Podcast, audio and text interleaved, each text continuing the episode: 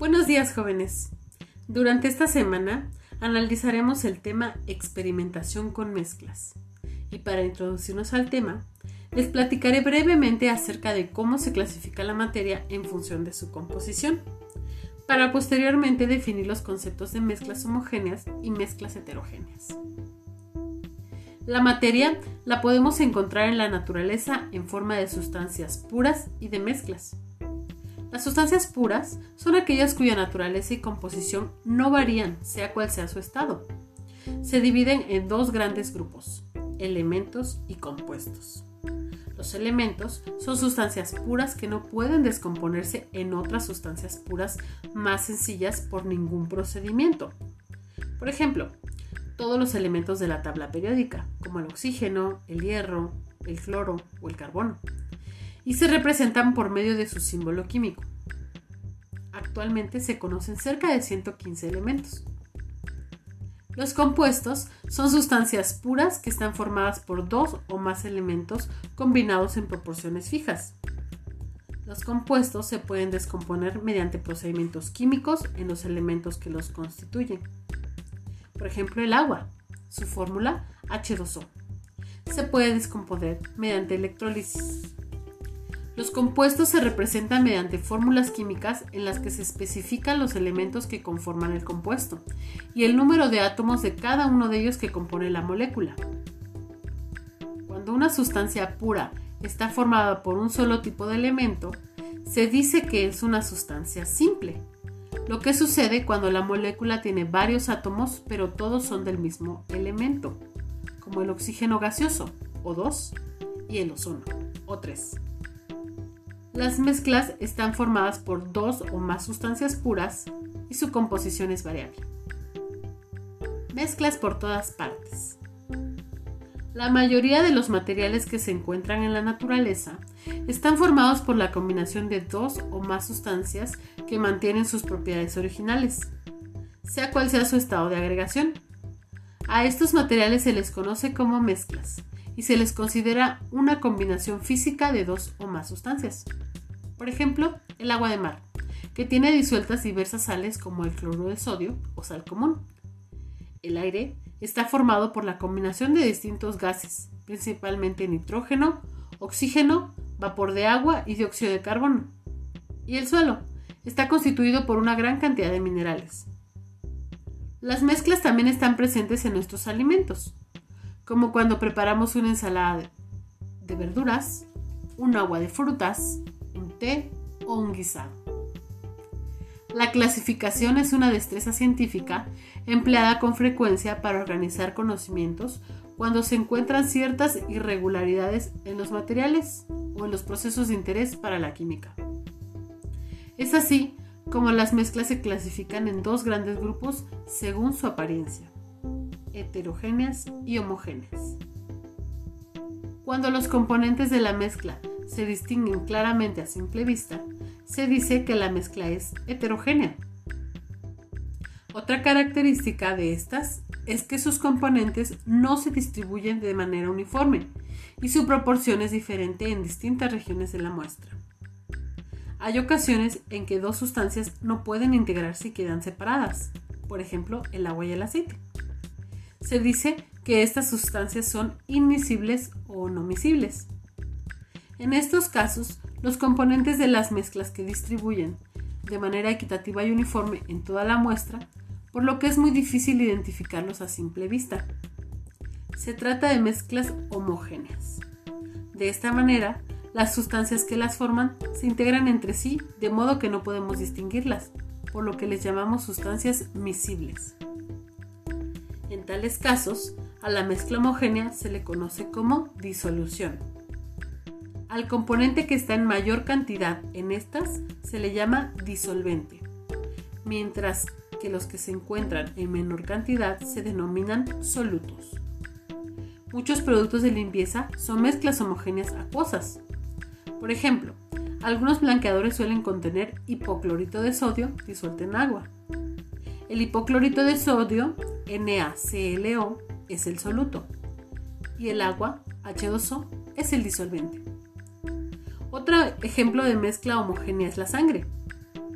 En cada milímetro cúbico de sangre se encuentra aproximadamente de 4.2 a 6 millones de eritrocitos, de 4.000 a 10.000 leucocitos y de 150.000 a 300.000 plaquetas. Estos valores se modifican con la edad, el sexo y el estado de salud de las personas. Existen también mezclas homogéneas en estado gaseoso y sólido. Por ejemplo, la plata, que se utiliza en la elaboración de joyería. Esta es una mezcla homogénea sólida, conocida como aleación, formada por 92.5% de plata y 7.5% de cobre. El acero está constituido principalmente por hierro y diversas proporciones de carbono y níquel. Al igual que las mezclas homogéneas líquidas, en las sólidas los átomos o moléculas del soluto se distribuyen de manera uniforme en todo el sólido, de tal forma que no se perciben sus componentes. El aire es una mezcla homogénea gaseosa, en la cual el nitrógeno es el disolvente y los demás gases son los solutos. Veamos otros tipos de mezcla. Un criterio más para clasificar las mezclas es el tamaño de las partículas de sus componentes. Con base en este criterio se agrupan en disoluciones, coloides y suspensiones. Como ya dijimos, las disoluciones son mezclas homogéneas formadas por un disolvente, que es el componente que se encuentra en mayor proporción, y por uno o más solutos, que están en menor proporción. La mezcla de agua con sal de la primera actividad es un ejemplo de disolución. Las partículas del soluto o solutos son de tamaño menor a un nanómetro. Un nanómetro equivale a 10 a la menos 9 metros o la mil millonésima parte de un metro. Los componentes de las disoluciones no se pueden separar por filtración y sus partículas no se sedimentan, es decir, que no se separan por acción de la gravedad. Los coloides también son mezclas homogéneas formadas por una fase dispersora, que equivale al disolvente en las disoluciones y una fase dispersa. Las partículas de sus componentes tienen un tamaño entre 10 y 10.000 nanómetros. La mayonesa es un ejemplo de una mezcla homogénea, cuyos ingredientes o componentes básicos son el aceite de oliva y el huevo. Pero se requiere de un ingrediente adicional, el cual debe impedir que los componentes básicos se separen, y ese ingrediente adicional puede ser limón o vinagre. Otros ejemplos de coloides son las gelatinas, la espuma de afeitar, el queso, las gomitas dulces o los malvaviscos. Las suspensiones son mezclas heterogéneas y las partículas de sus componentes miden más de 10.000 nanómetros. Las partículas de los componentes de la fase dispersa se sedimentan por acción de la gravedad. Los productos comerciales que traen la leyenda agítese antes de usarse, como los néctares de fruta y algunos medicamentos, son ejemplos de suspensiones. En la sangre la fase dispersora es el agua, y algunas sustancias se encuentran en disolución, como la sal y la urea.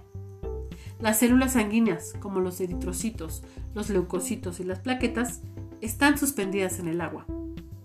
A simple vista, la sangre es homogénea, pero bajo el microscopio se pueden observar las células sanguíneas que se encuentran en suspensión. Tenemos un tipo diferente de mezclas llamadas coloides. Este es un subtipo de mezcla heterogénea. Pese a que tiene características que también la acercan a las homogéneas, y de hecho en ocasiones se clasifican por separado como un punto intermedio entre mezcla homogénea y heterogénea.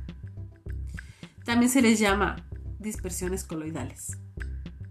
Los coloides son mezclas de apariencia homogénea compuestas por dos o más elementos en los que uno o más de estos quedan en suspensión permanente en el otro, siendo el primero la partícula coloide, también llamada fase dispersa, y el segundo un fluido o fase dispersante. Dicho de otra manera, se trata de mezclas en los que uno o varios de los componentes permanecen en forma de gotas microscópicas, que permanecen estables y no se llegan a separar. Sin embargo, su composición no es la misma en toda la superficie, por lo que a nivel microscópico podrían distinguirse sus componentes. Dentro de este tipo de mezclas podemos encontrar diferentes subtipos. Las emulsiones son mezclas en las que se dispersa un líquido en un sólido u otro líquido. Algo presente en productos como la leche, la mayonesa o las gomas. Las espumas, como la visible en la cerveza o la espuma de afeitar, son mezclas heterogéneas coloidales, en las que un gas se dispersa sobre un líquido. Los aerosoles traen una fase dispersa, la cual puede ser un líquido o un sólido, mientras que la fase dispersante es gaseoso. Este tipo de mezclas podemos encontrar en elementos tan habituales como el humo, la niebla o las nubes. Los sólidos llamados soles sólidos se trata de mezclas coloides en que tanto partículas coloides como fluido son elementos sólidos. Tal es el caso del acero. Y por último tenemos los geles y soles, que también son una mezcla coloidal, conformados por un sólido que se dispersa en un líquido. Los geles por lo general son sólidos semirrígidos. Y un claro ejemplo son los flanes o el lodo.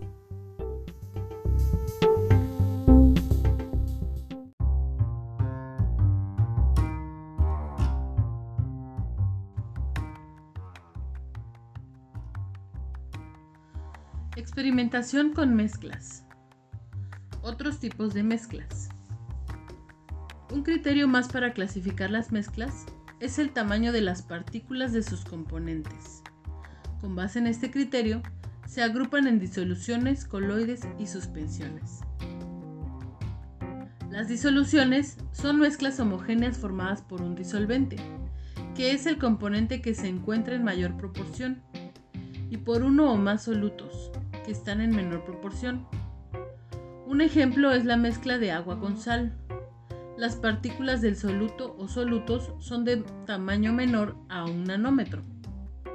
Los componentes de las disoluciones no se pueden separar por filtración y sus partículas no se sedimentan, es decir, no se separan por acción de la gravedad.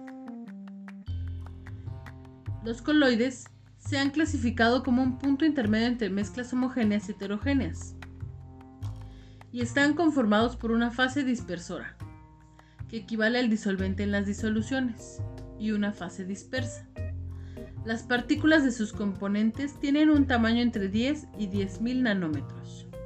Un ejemplo es la mayonesa, la cual es una mezcla homogénea cuyos ingredientes o componentes son el aceite de oliva y el huevo pero requieren de un ingrediente adicional que impide que los componentes básicos se separen, el cual puede ser limón o vinagre. Algunos otros ejemplos de coloides son la gelatina, la espuma de afeitar o las nubes. Las suspensiones son mezclas heterogéneas y las partículas de sus componentes miden más de 10.000 nanómetros. Las partículas de los componentes de la fase dispersa se sedimentan por acción de la gravedad. Los productos comerciales con la leyenda agítese antes de usarse, como los néctares de fruta y algunos medicamentos, son ejemplos de suspensiones. En la sangre, la fase dispersora es el agua y algunas sustancias se encuentran en disolución, como la sal y la urea. Las células sanguíneas, como los eritrocitos, los leucocitos y las plaquetas, están suspendidas en agua. A simple vista, la sangre es homogénea, pero bajo el microscopio se pueden observar las células sanguíneas que se encuentran en suspensión. Las mezclas y su concentración. Una característica de las mezclas es que se puede variar la proporción de sus componentes. Por ejemplo, cuando te preparas un licuado, puedes variar la cantidad de leche, azúcar y fruta. Desde luego que al hacerlo se modifican algunas de las propiedades del licuado, como su sabor y su consistencia, sobre todo si añades más fruta. Cuando se trata de mezclas de productos comerciales, como los de limpieza o los medicamentos, es muy importante que la proporción de sus componentes sea siempre la misma para garantizar que tengan las mismas propiedades y cumplan con su función. En el lenguaje de la química, la proporción de los componentes en una mezcla se conoce como concentración y existen varias formas para expresarla. Por ejemplo, porcentaje en masa y porcentaje en volumen. La expresión de la concentración en porcentaje en masa suele utilizarse cuando los solutos son sólidos. El disolvente puede ser sólido, líquido o gaseoso. Para calcular el porcentaje en masa, se divide la masa del soluto entre la masa total de la disolución y el resultado se multiplica por 100. La operación matemática queda de la siguiente forma. Porcentaje en masa es igual a la masa del soluto sobre masa total de la disolución por 100. La masa total de la disolución es la suma de la masa del soluto más la del disolvente. Cuando el soluto es un líquido, es más conveniente expresar la concentración de la disolución como porcentaje en volumen. Para calcularlo, se divide el volumen del soluto entre el volumen de la disolución y el resultado se multiplica por 100, quedando la, expresión matemática de la siguiente manera. Porcentaje en volumen igual a volumen del soluto entre volumen de la disolución por 100. Cabe señalar que si queremos calcular el volumen de la disolución, no se suman los volúmenes del soluto y del disolvente, ya que algunos líquidos se integran tan bien que el volumen final es menor que el de los dos líquidos por separado, por ejemplo, el alcohol y el agua. Para determinar el volumen de la disolución, experimentalmente, es necesario preparar primero la mezcla las propiedades de las disoluciones y su concentración. Es bien sabido que en el Mar Muerto, ubicado entre Israel y Jordania, las personas pueden flotar sin esfuerzo, a diferencia de lo que sucede en una alberca o en un océano. Esto se debe a que la concentración de sales en ese lugar es aproximadamente 10 veces mayor que la de los océanos. En otras palabras, el agua del Mar Muerto tiene mayor densidad y por eso los cuerpos flotan en ella. Existen otras propiedades de las disoluciones que se modifican al variar la proporción de sus componentes. Algunas solo dependen de la concentración del soluto en la mezcla y no de su naturaleza. Tal es el caso de las temperaturas de ebullición y de fusión. Como recordarás, la temperatura de ebullición del agua es de 100 grados centígrados a nivel del mar. Pero en las mismas condiciones, una disolución de sal de mesa en agua tiene una temperatura de ebullición más alta. Esto se debe a que las partículas de soluto se distribuyen de manera homogénea con las del disolvente. Durante el cambio de fase de líquido a gas del agua, las partículas del soluto en este caso las de la sal, interfieren en dicha transformación y por ello se incrementa la temperatura de ebullición. Respecto a la temperatura de fusión, es menor para un disolvente cuando forma parte de una disolución. Por lo tanto, la temperatura de fusión de las disoluciones acuosas es menor a 0 grados a nivel del mar. Por ello, en algunos países de zonas muy frías, las personas añaden sal al hielo que se forma en las banquetas. Cuando la sal entra en contacto con el hielo, se disuelve y forma una disolución cuyo punto de fusión es menor que el del agua pura. Una aplicación de la importancia de la concentración de los componentes de una mezcla son los análisis sanguíneos, en los que se miden y comparan los valores encontrados en la sangre del paciente. Un ejemplo es la glucosa. Los niveles normales para un adulto van de 70 a 110 miligramos por cada decilitro de sangre.